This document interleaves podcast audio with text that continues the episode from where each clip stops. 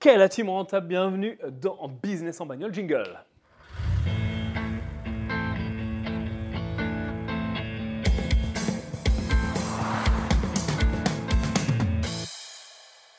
Ok, salut, bienvenue, je suis content de te retrouver. Je suis encore pas en bagnole, je suis encore à l'hôtel et je fais encore business en bagnole, pas en bagnole. Eh bien c'est business pas en bagnole, c'est quoi ton problème? Qu'est-ce qu'il y a? Bon, j'espère que tu vas bien.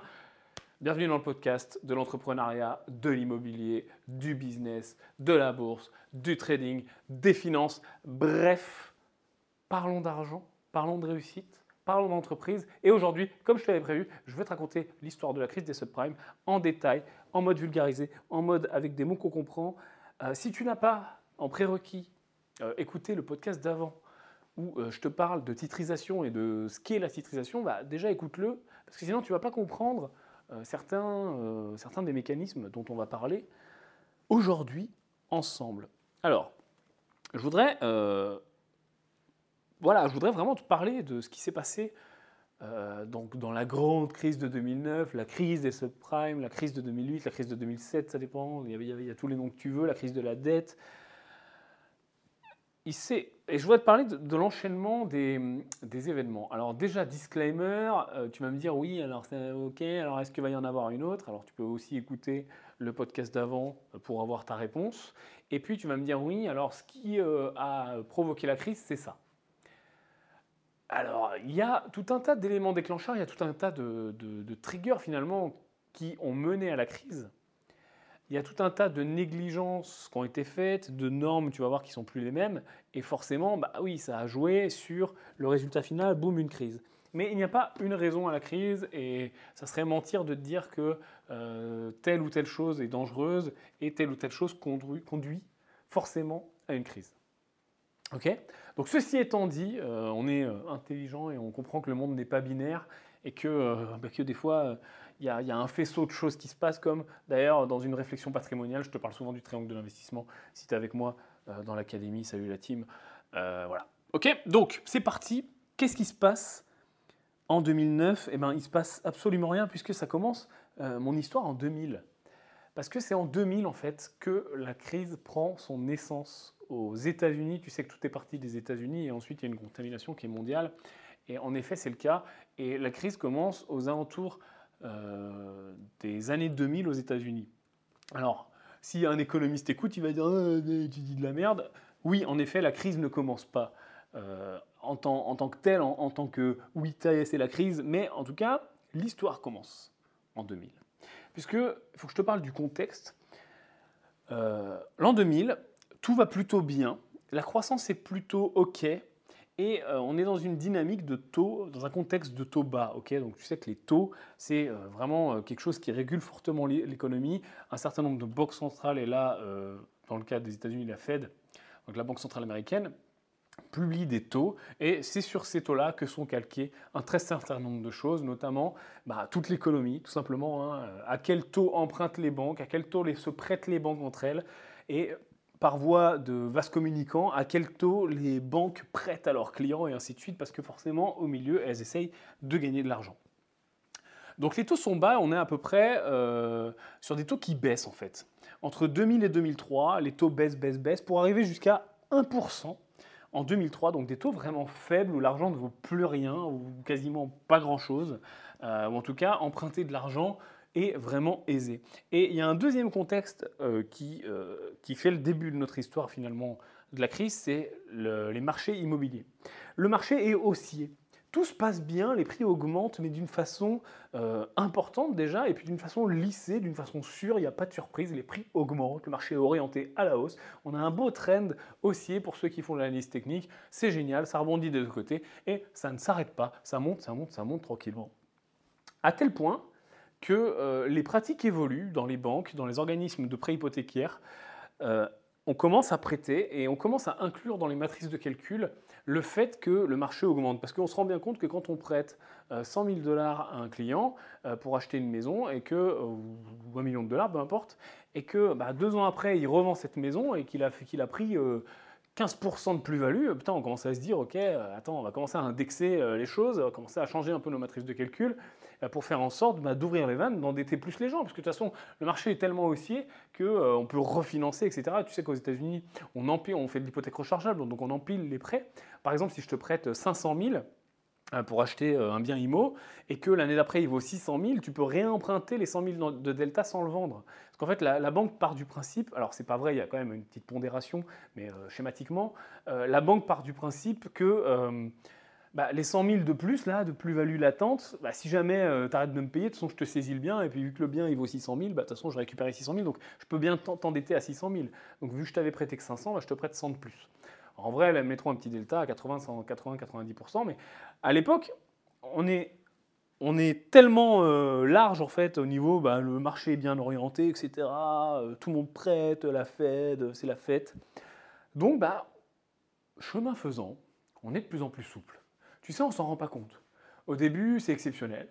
Et puis après, oh, bah, on l'a fait euh, une fois, ça marche, qu'on continue. Et puis, vraiment, à chaque fois qu'on le fait, ça marche, donc continuons. Et puis au bout d'un moment, bah, ça devient une norme et on a toujours fait comme ça. Et on oublie même comment on faisait avant.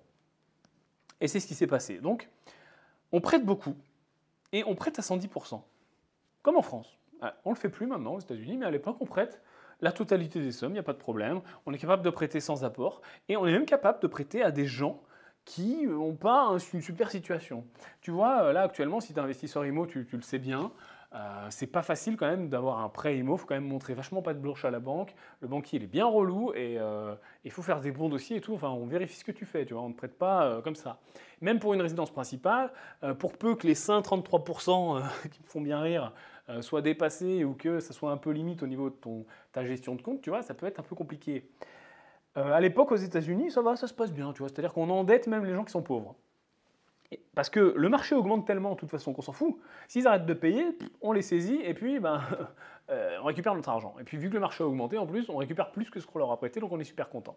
Donc les banques sont vraiment très, euh, très, euh, très au fait de ça. Et les organismes de financement, qui sont des organismes spécialisés hein, de dette hypothécaire, euh, sont vachement conscients de ça, et puis ils le font de plus en plus. Il y a même des gens qui se spécialisent là-dedans, euh, à prêter à des gens qui euh, sont dans des situations compliquées. Et puis, ben, même s'il y a un taux de défaut plus important, c'est pas très grave, puisque de toute façon, tout le monde gagne de l'argent. Et comment fonctionnent justement ces prêts qu'on fait et ces organismes spécialisés, mais pas que d'ailleurs, dans les organismes classiques, même ces prêts-là qu'on fait à des gens qui, ont, qui sont un peu en difficulté, on va dire, qui pas un, ont un taux de risque élevé en fait, qui n'ont pas un super profil pour emprunter. Comment ça marche? Tout simplement, on va leur prêter on va pas refuser leur prêt. Par contre, vu qu'ils ont un risque supérieur, on va, leur faire payer plus cher. Comment fonctionnent les prêts là-bas à l'époque? En gros, euh, tu payes, donc tu as un mauvais profil, ok, on va te dire ok, ça va être plus cher. Tu veux y aller, ouais, tu y vas, ok. Donc pendant 2-3 ans, tu payes un taux d'intérêt qui, est, euh, qui est fixe. Et puis, après, le prêt est libéré et il va être euh, indexé sur un indice. ok? Ça un taux, c'est un taux variable en fait. Donc il est indexé sur un indice, et donc bah, l'indice star là-bas, hein, euh, les taux de la Fed, et donc il est indexé sur les taux de la Fed la plupart du temps. Ou sur un autre indice, mais de toute façon, tout suit plutôt hein, les taux d'intérêt. Donc en gros, on te dit, t'es pauvre, c'est dommage, euh, tu, veux quand même, euh, tu emprunter pour ta maison? Oui, ok. Bon, bah on te prête, mais ça va coûter vachement plus cher. Au bout de 2-3 ans, ça va être indexé sur les taux d'intérêt. Donc par exemple, taux d'intérêt plus un spread. Donc un spread, c'est quoi? C'est un écart, c'est-à-dire qu'on va mettre, par exemple, les taux d'intérêt, c'est 1% à l'époque, on va dire 1% plus 2%. Donc la partie 2%, elle est fixe, et si les taux de 1% ils bougent, bah, ça augmente. Par exemple, 1% plus 2%, ça fait 3, mais si la Fed augmente ses taux à 2%, bah, 2 et 2, 4. Si la, Fed augmente ses taux à 3%, bah, 3 et 2, 5. Ok? Donc en fait, la partie spread, elle bouge pas, et la partie bah, indexée, elle bouge suivant euh, les taux directeurs. Donc ce qui fait que, ben, on s'en fout. Puisque dans le contexte euh, à ce moment-là, en 2002, 2003, ben, l'immobilier augmente. Ça augmente toujours. De toute façon, ceux qui n'arrivent plus à payer, on les saisit. Et puis, euh, les taux sont bas. Donc, euh, allons-y. Donc, on ouvre les vannes.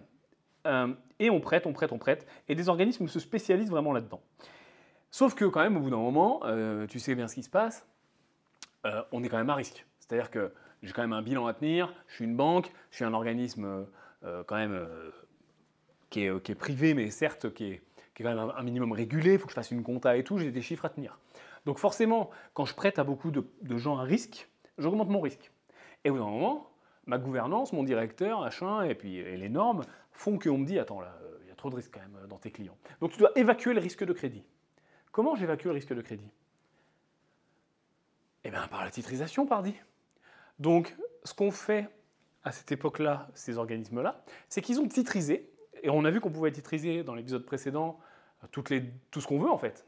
Ben là, ils ont titrisé leurs dettes. C'est-à-dire qu'ils ont émis euh, une sorte d'obligation, plusieurs sortes d'obligations, mais une, grande sorte qui s'appelait des, CDO, donc qui sont des obligations en fait qui sont adossées à un actif. Peu importe le, terme, ils ont fait des produits qu'ils ont vendus pour, euh, bah liquider en fait leur risque. C'est-à-dire que regarde, mets-toi à la place de tu as un organisme de prêt hypothécaire à l'époque. Tu as 10 000 clients. Sur tes 10 000 clients, tu en as 2 000 qui sont à risque. Tu en as 8 000 qui sont OK mais tu les, tu les classes en fait. C'est, n'est pas aussi simple que ça. On va dire que tu en as 2000 qui sont top, tu en as 3000 qui sont moyens, etc. Bref, tu fais un classement. Tout ça, ça te donne un niveau de risque. Ce niveau de risque va être trop important. Pourquoi? Bah Parce que euh, au bout d'un moment, tu as trop prêté, c'est trop important.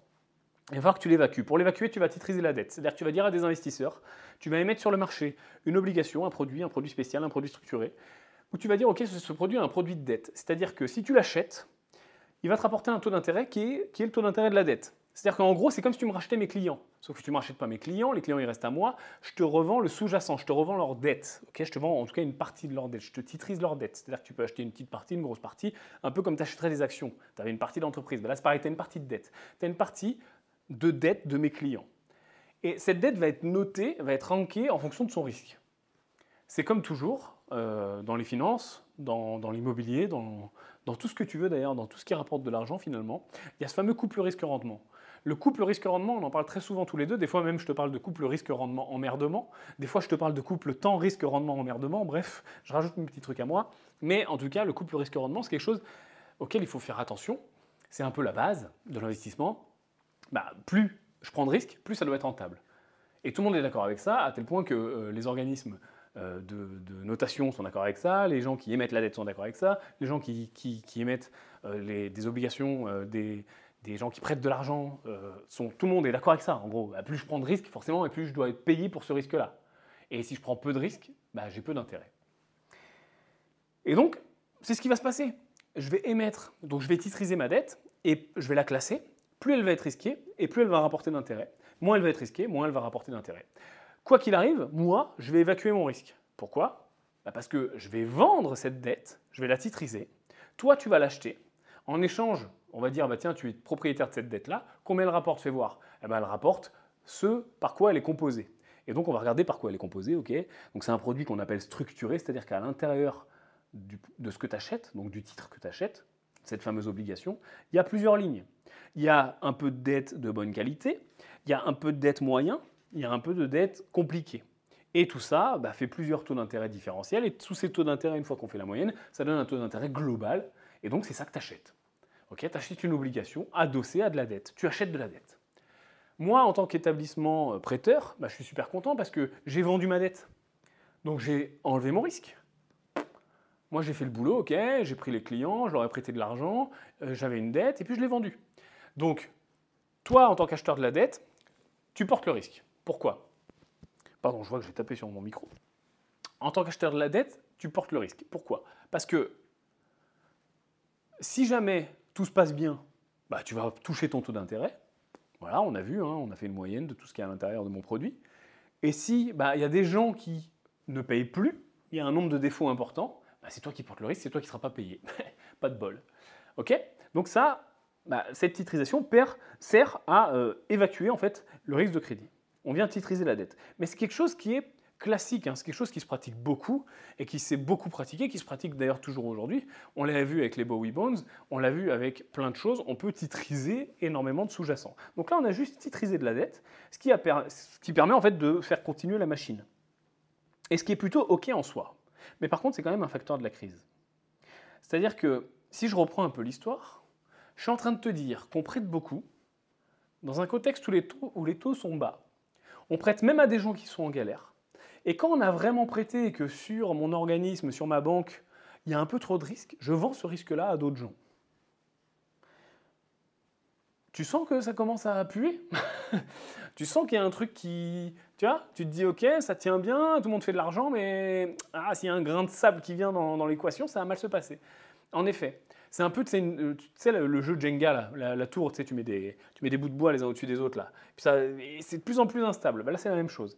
C'est-à-dire que ça, ça peut fonctionner. Le château de cartes, le château le tas de Jenga, il va tenir tant que l'immobilier augmente et tant que les taux restent bas. Parce que tant que l'immobilier augmente, bah, de toute façon, euh, les gens font de l'argent. Et puis quand bien même ils font pas d'argent, on les saisit et puis c'est nous qui faisons de l'argent en tant que prêteurs. Ou bah, les gens euh, perdent tout, mais de toute façon l'IMO il augmente tellement bah, que nous en tant que prêteurs on, ne risque pas tellement. Et même les gens qui achètent les titres, qui, achètent la titrisation de la dette, bah, risquent pas non plus. Bon, il y a peut-être des délais administratifs, etc., le temps de saisir, de vendre et tout, mais les dettes sont payées, tout se passe bien. Et il faut aussi que les taux restent stables, parce que forcément, tant que les taux sont stables, bah, les gens ils arrivent à payer leur emprunt. Je te rappelle que leur emprunt il est adossé au taux.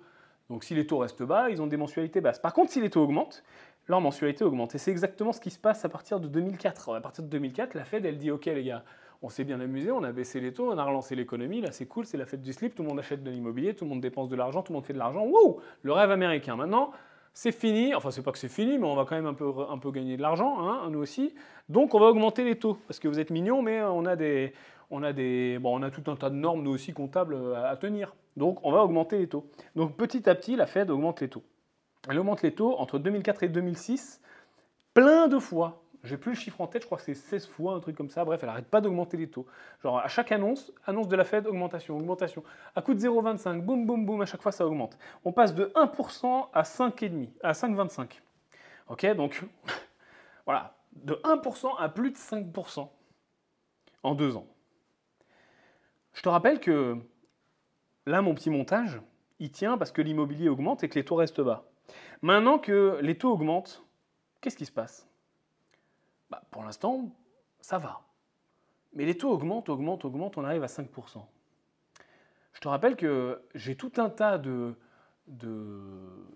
gens à qui j'ai prêté de l'argent qui sont moyens déjà sur leurs appuis, tu vois, au niveau financier. Et là, euh, je te rappelle que leurs prêts sont indexés sur les taux de la Fed. C'est-à-dire que quand ils étaient à 1% de taux plus les, 2-3% que prenait la banque, bah là, ça leur faisait du 4, tu vois.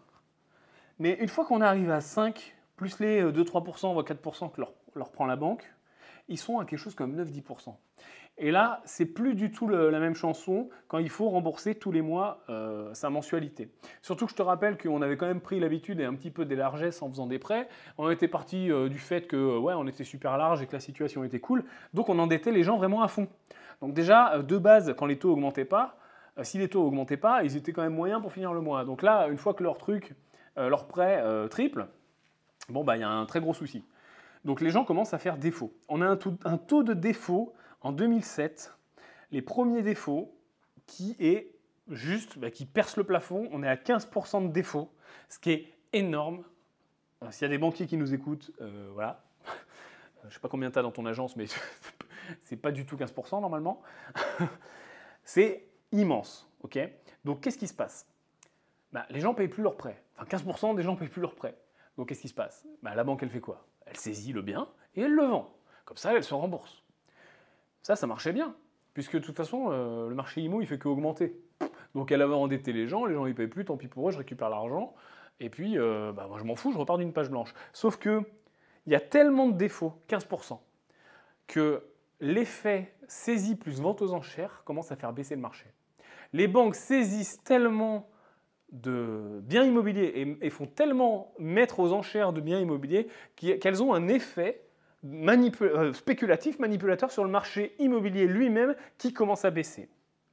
Donc là, tu comprends qu'il y a un premier souci là qui commence à poindre le bout de son nez, qui a pointé le bout de son nez, là, là ça pue. Là ça pue, puisque là on a endetté plein de gens beaucoup trop. On était parti du principe que les taux resteraient bas et qu'ils ne feraient pas défaut. Bon, les taux augmentent, ils commencent à faire défaut. Bon, on s'en fout parce qu'on était parti du principe que de toute façon le marché, il n'arrêtait pas d'augmenter, donc de toute façon on va se rembourser. Ah merde, le marché baisse. Et là on a un gros souci. Et les prix de l'immobilier commencent à chuter vraiment fortement. C'est-à-dire que 18 mois avant la crise, on se prend moins 20% dans la tronche. Donc forcément, plus les taux augmentent, plus les gens font défaut, plus on les saisit, plus on vend, plus on vend, plus on vend, plus on vend, et plus on fait baisser le marché, immobilier. Et plus le marché immobilier baisse, et ben plus c'est le cercle vicieux. Et là, ça devient un peu compliqué et on commence à avoir euh, des faillites euh, au niveau carrément des, des, organismes prêteurs. Puisque, bah, au bout d'un moment, ok, tu me rembourses pas, je saisis, euh, je me rembourse. Sauf que bah, si j'ai 100 000 clients qui font ça, et qu'en plus le marché se casse la gueule, et que quand je saisis, j'arrive même pas à me rembourser de ce que je t'ai prêté, ah, mon bilan commence à faire la gueule à moi aussi. Ah là, je commence à, ça va pas là. Et puis, ben, je suis en faillite, et puis tout simplement, je dépose le bilan. Donc, on, a, on commence à avoir, euh, notamment dans les organismes qui étaient spécialisés justement dans ces emprunts qu'on a après euh, nommés euh, toxiques, bah, des gens qui font faillite. Et on va avoir une transmission de ce début de crise par la titrisation. Pourquoi? Puisque je te rappelle qu'on vend de la dette, cette dette est classée et on a des primes euh, de risque en fait. et c'est de là que vient le nom subprime d'ailleurs. C'est-à-dire que ce qu'on a fait, c'est que euh, sein d'un produit structuré, on classe différents niveaux de dette, euh, pas, pas du tout risqués jusqu'à très risqués. Donc ça, c'est les, niveaux de prime. Et donc une dette prime, ce qu'on appelle une dette prime, c'est une dette top niveau en fait. Donc c'est une dette qui n'est pas du tout risquée.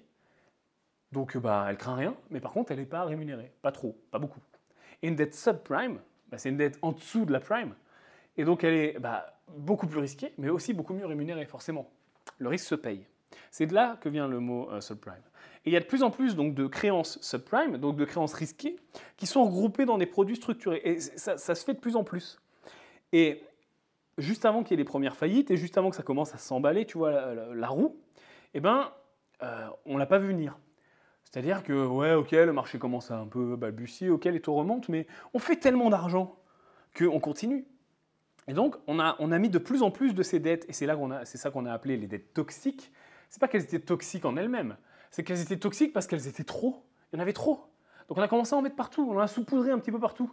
Hop, hop, hop, un peu de sel, un peu de poivre. Et il y a de plus en plus de produits qui sont des produits structurés. C'est-à-dire qu'il ne faut pas que tu vois ça binaire en mode je vends de la dette et je sais ce que c'est dedans. Non, on a structuré des produits. On a même fait appel à ce qu'on appelle des rehausseurs de crédit. C'est-à-dire que c'est des entreprises spécialisées qui reprennent des produits et qui les restructurent.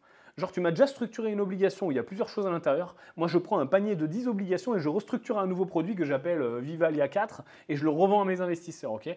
Donc, en fait, je restructure, je, crée un, produit purement bancaire. Euh, J'adosse euh, derrière ça un taux d'intérêt et terminé. Donc, l'investisseur final, lui, Bon, soit il est, soit c'est un fonds d'investissement, etc. il est un peu carré, et il le sait, ou soit c'est un particulier, voire un, un fonds qui fait pas gaffe et il le sait pas.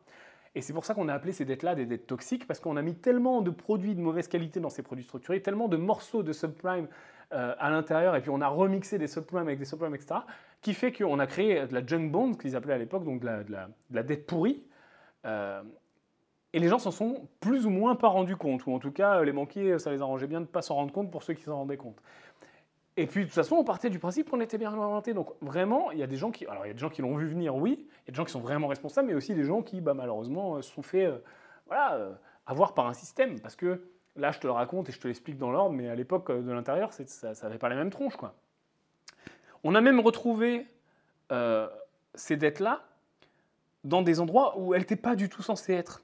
Et c'est aussi pour ça que là, il y a eu euh, vraiment des gens qui ont été condamnés, etc. On a eu une transmission en fait de la crise, puisque là, on était sur une crise immobilière, finalement sur une crise de la dette, mais locale aux États-Unis. Elle était transmise par la titrisation aux investisseurs, aux, banques, etc. Elle a été encore transmise une deuxième fois par les fonds d'investissement. Les fonds d'investissement, qu'est-ce qu'ils ont fait? Bah, Un fonds d'investissement, c'est quoi son but? C'est d'investir. Donc, fonds d'investissement, ils ont plein d'argent. Hein. je te parle de fonds de 100, 200, 300 millions, 1 million, 1 euh, milliard, 2 milliards, 5 milliards, 15 milliards, des fonds énormes. Ces fonds-là, qu'est-ce qu'ils font? Bah, C'est tout, c'est juste leur métier en fait, c'est leur vie normale d'acheter des trucs. Donc ils achètent un peu d'IMO, ils achètent un peu de titres, ils achètent un peu de bonds, ils achètent un peu... et oui, et ils ont acheté de la dette aussi. Et ils ont acheté ces fameux produits structurés, restructurés, déstructurés. Et ils en ont mis plein, ils en ont mis partout. Et ils ont acheté un maximum de créances, ce qu'on appelait high yield, donc à haut rendement, pour doper leurs fonds. Pourquoi? Parce que ces fonds-là eux-mêmes, comment ils lèvent de l'argent? Comment un fonds qui, euh, pèse 15 milliards, 15 milliards, il a eu ces 15 milliards? Bah, C'est que lui-même, il a émis des parts, lui-même a titrisé.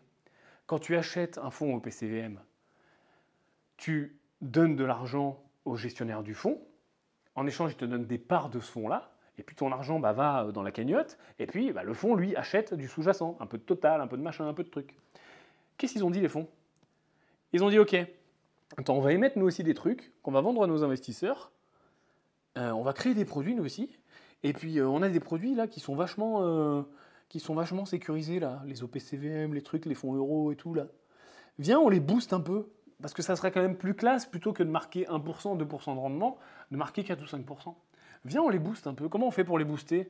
Bah viens là, il y a un peu de subprime là, il y a un peu de créances risquées là, il y a un peu de high yield. Viens, on en met un peu mais discret. Tu vois? C'est-à-dire on en met mais euh, tranquille quoi. On fait, on fait passer ça, euh, les gens ils le voient pas. Et c'est comme ça qu'on a trouvé euh, justement ces junk bonds, ce qu'on a trouvé ces, ces, créances pourries. tous ces produits bah, où finalement plus personne ne savait où ils étaient, pourquoi, comment, à part les gens qui les avaient mis là, un petit peu partout. À destination des particuliers, des professionnels, et c'est parti. Et vu que, je te rappelle que de l'autre côté euh, de l'Atlantique, ça commence à tirer la gueule, parce que là, là je te parle d'une transmission qui s'est faite au monde, hein. c'est-à-dire que tous ces produits-là se retrouvent euh, dans le monde entier, hein, c'est pas resté cantonné aux États-Unis. Par contre, côté États-Unis, revenons aux États-Unis, je te rappelle que les boîtes ont commencé à faire faillite. Les organismes prêteurs, là, parce que le marché immobilier commence à se casser la gueule, les taux remontent, et euh, le monde commence à regarder du côté des États-Unis en disant, là on est en 2007, hein, on commence à se dire, les gars, vous faites quoi là? Qu'est-ce qui se passe chez vous là? Ça, a l'air de, puer. Euh, et donc on commence à creuser un peu. Et on commence à se rendre compte de tout ça. Faites voir vos, titrisations là. Ah, ça part où ça? Ça part là-bas? Ok. Et vous, vous faites quoi? Ah, bah, Moi je repackage, je revends, j'en rajoute un peu. Ah ouais Ah ouais, ouais. ok. Euh, et on se rend compte vraiment qu'il y a eu une surabondance de dettes risquées qui a été surpackagée et survendue euh, aux investisseurs du monde entier et aux banques d'investissement du monde entier. Et là, il y a une vraie crise qui, se met en place, mais une crise de confiance. C'est-à-dire que, peut-être que tu t'en rappelles, c'est là, c'est à ce moment-là que ça a commencé à sortir à la télé, où il y a eu les premiers euh, balbutiements du mot crise qui est arrivé, et on a dit, voilà, les junk bonds, les emprunts pourris, c'est la première fois qu'on a parlé de subprime, etc., etc. Et du jour au lendemain, il y a eu un mini crack boursier, et tous les fonds, euh, tous les fonds sont, devenus, suspects finalement, euh, parce que bah, forcément, hein, les, journalistes sont rentrés dans le truc, etc. Tu vois, les sensationnels, les breaking news et tout. Et donc d'un seul coup, crise de confiance, baisse brutale des notations par les agences de notation, puisque les agences de notation, elles ont leur responsabilité aussi. Hein.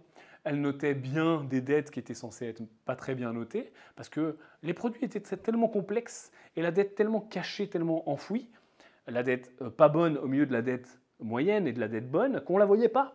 Et donc, bah, les agences de notation, elles continuaient à bien noter. Elles disaient, ah, cette dette-là, non, elle n'est pas risquée. Elles ne voyaient pas, ou elles ne voulaient pas voir, qu'à l'intérieur de cette dette-là, il y avait un bout qui était risqué. Alors, un bout qui est risqué dans un petit bout de dette, euh, qui est titrisé par-ci par-là, c'est rien. Mais si euh, dans toutes les dettes du monde, au fur et à mesure, en tout cas euh, générées par les États-Unis, et puis après repris, etc., partout, on parle en milliards et en centaines de milliards, bah, si c'est le cas à chaque fois, quand ça commence à faire le château de cartes, ça fait le château de cartes.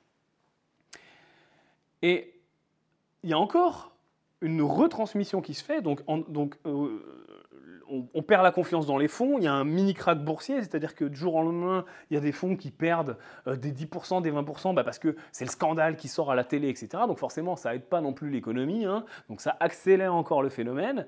Euh, côté États-Unis, ça continue les faillites et tout. Mais on n'est pas encore dans euh, la faillite de Lehman Brothers, on n'est pas encore dans la, la, vraie explosion de la crise. Mais ça commence vraiment à puer, tu vois, ça commence vraiment, tu vois, la marmite, elle commence à bien bien chauffer là. Et il y a encore une nouvelle transmission qui se passe euh, par les banques. C'est que les fameux fonds d'investissement dont je te parle, ceux qui viennent de perdre la confiance des gens, ceux où on vient de se rendre compte, breaking news, qu'ils avaient caché de la dette un peu pourrie, dans de la dette un peu mieux, et même dans des fonds monétaires où ils n'étaient même pas censés avoir ce genre de dette, ces fonds-là, on commence à se rendre compte que, mais à qui appartiennent ces fonds? Ah oui, une, une sacrée partie de ces fonds appartiennent aux banques elles-mêmes. Et pour ceux qui appartiennent pas aux banques, ou même pour les autres, bah en tout cas, on fait du levier bancaire. Parce que quand un fonds lève 100 millions auprès d'investisseurs privés, bah elle va voir la banque, elle dit Coucou, j'ai 100 millions, tu me prêtes un peu plus Et hop, la banque, elle double. Tiens, 200 millions. Et donc, ces fonds eux-mêmes sont refinancés encore une fois par les banques, ce qui, fait que bah, on, vient appliquer un effet de levier, tu le connais, tu es investisseur, un effet de levier tout simple. Sauf que tu sais que l'effet de levier fonctionne dans les deux sens. C'est-à-dire qu'un effet de levier, quand je fais du rendement et que tout va bien, c'est génial. Par contre, un effet de levier, bah, quand je fais des pertes, j'amplifie mes pertes. Et c'est exactement ce qui se passe à ce moment-là. Et c'est exactement la transmission qui s'est passée à cause des banques. On est venu amplifier les pertes de ces fonds qui commençaient déjà à perdre, ce qui a ajouté à la crise de confiance qui s'est passée, ce qui a encore fait baisser euh, bah, les, les les, notes, ce qui a encore fait baisser la confiance, et ce qui a encore, etc., etc., et les faillites, et allons-y. Et là, ben, on a un gros souci, et là, on arrive à des faillites de banques elles-mêmes, puisque bah, on se rend compte que les bilans des banques ne sont plus équilibrés, parce qu'on se rend compte que, attends, ok, euh, cette boîte-là, je te refais la réunion, tu vois. Ok les gars, euh, donc, alors attends, euh, la les, cinq boîtes là, spécialisées dans les dettes high yield, là, les subprimes, là, les, tu sais, les emprunts tout pourris là, aux États-Unis, ouais, elles ont toutes fait faillite, ok. elles avaient titrisé à tel, tel, tel et tel fonds, qui ont repackagé, qui ont utilisé notre effet de levier bancaire et qui nous ont revendu une partie de leurs trucs ainsi qu'à nos clients. Ouais, ok. par contre, on a un souci parce qu'ils ils ont tous fait faillite. Donc euh, ça veut dire que nous-mêmes, les parts qu'on détenait dans tous ces fonds-là ne valent plus rien. Donc ce qui veut dire que, euh, si vous, voyez mon tableau ici euh, au mur, notre banque doit 200 millions de dollars à nos clients. Sauf qu'on ne les a pas, comment on fait? Et donc faillite. Donc c'est là que Lehman Brothers s'est effondré, c'est là qu'un très certain nombre de banques ont euh, soit fait faillite, soit failli faire faillite, soit été sauvées par les, différents gouvernements qui sont carrément rentrés au capital, qui ont procédé à des nationalisations. Donc là ça va quand même loin, c'est-à-dire qu'on dit à la banque, ok les gars, vous devenez public, on vous prend, euh, euh, on va vous donner de l'argent, laissez-nous faire. pour vous éviter de fermer, parce qu'on sait que si vous fermez, ça va être catastrophique sur l'économie. Pourquoi? Parce que là, les gens vont plus revoir leur argent, etc. Et puis là, on parle plus en mode un peu de dette par-ci par-là, achetée par des investisseurs sophistiqués, des mecs dans des, dans des bureaux et dans des fonds d'investissement. Non, non. Là, on parle de clients de banques normales. Donc là, on part en mode guerre civile, etc. Ça part en couille. Donc là, l'État intervient. Il dit non, on ne peut pas laisser les choses tomber. Donc aux États-Unis, ils ont laissé certaines banques tomber, dont les Man Brothers. Ils l'ont laissé volontairement tomber, ils en ont sauvé d'autres. Mais bref, donc il y a tout un tas de rachats, on va rebattre les cartes, on va refinancer, on va racheter, on va, euh, euh, on va nationaliser, on va recapitaliser, on va faire des plans de sauvetage, on va faire des plans de sauvegarde. Bref, on va faire ce qu'on peut. Mais là, le mal est fait. Le mal est fait, c'est-à-dire qu'on a vraiment des grandes banques qui ont fait faillite, on a des gens qui ont perdu énormément d'argent à tous les niveaux de l'économie, autant des particuliers que des professionnels, et euh, il y a plus de 500 milliards de pertes. Et tu vois, finalement, ce n'est pas la faute du marché immobilier qui a baissé. Puisque on le voit, le marché immobilier baisse à cause des ventes aux enchères. Mais ce n'est pas non plus à cause des ventes aux enchères. Les ventes aux enchères, elles arrivent parce que les gens ne peuvent plus payer. Mais ce n'est pas à cause des gens. Les gens ne peuvent plus payer à cause des taux directeurs. Mais ce n'est pas à cause de la Fed. Parce que la Fed remonte les taux directeurs pour euh, jouer sur l'inflation. Mais ce n'est pas à cause de l'inflation. Parce que s'il n'y a pas assez d'inflation, l'économie, ne pas, elle, tourne pas correctement et on va être en déflation. Et là, c'est pire que tout parce qu'on on va connaître un vrai ralentissement, des pertes de pouvoir d'achat, etc. Et ainsi de suite. En fait, la, balle peut rebondir partout. D'ailleurs, si c'était très simple de savoir comment faire pour éviter une crise, comment faire pour relancer l'économie, comment faire pour arriver au plein emploi, pour euh, enlever les chômeurs, etc., bah, les gouvernements le feraient. C'est pas pour le plaisir que c'est la galère, qu'il euh, y a des choses qui sont compliquées, pas compliquées, etc. Finalement, dans le jeu de la vie, dans le jeu de la finance, euh, ben, c'est comme, euh, comme, comme toujours. Comme en vrai, comme dans une belle histoire, comme dans un film, comme dans un roman. Il y a toujours les méchants, les gentils, des fois. Puis des fois, il y a ceux qui gagnent, ceux qui perdent. Puis des fois, il y a le petit malin qui s'en sort. Et puis l'autre qui, qui, se laisse, qui se laisse aller ou qui n'a pas anticipé, ou qui par fainéantise ou par, par euh, manque d'envie, euh, se retrouve à ramasser les pots cassés à la fin. Donc je pense que vraiment, ce que ça nous apprend, c'est que tout est toujours multifaisceau et toutes les variables en fait se répondent. Et une variable en pousse une autre, mais si je pousse à un endroit, je redescends de l'autre côté et ainsi de suite. Et pour équilibrer mon équation, c'est extrêmement compliqué, surtout que là, on parle à un niveau mondial. Et on parle à des investisseurs qui sont tantôt institutionnels, tantôt des gens qui sont en résidence principale, tantôt des banquiers, tantôt des banquiers privés, tantôt des fonds d'investissement, et personne n'a les mêmes intérêts finalement. Au départ, tout le monde a les mêmes intérêts, faire de l'argent et puis stabiliser l'économie. Et puis, bah, quand ça commence euh, à partir en, live, bah, il y a des gens qui veulent sauver leur peau, il y a des gens qui ne veulent pas être au chômage, il y a des gens qui veulent euh, partir avec leur package, il y a des gens qui ne euh, veulent pas que le scandale éclate, et ainsi de suite. Donc, si je dois donner une morale, même si je suis mal placé pour euh, donner une morale à, ce genre d'histoire que je t'ai condensé et, vulgarisé aussi vite que je peux pour comprendre tous, ces mécanismes, euh, c'est que l'emprunt n'est pas mauvais, la dette n'est pas mauvaise, la création monétaire c'est pas quelque chose de mauvais, l'économie c'est pas quelque chose de mauvais, le système capitaliste. Plusieurs gens, enfin plusieurs personnes ont des façons de le voir bonne ou pas bonne, je pense pas qu'il soit mauvais. Je pense que les règles du jeu sont celles-là.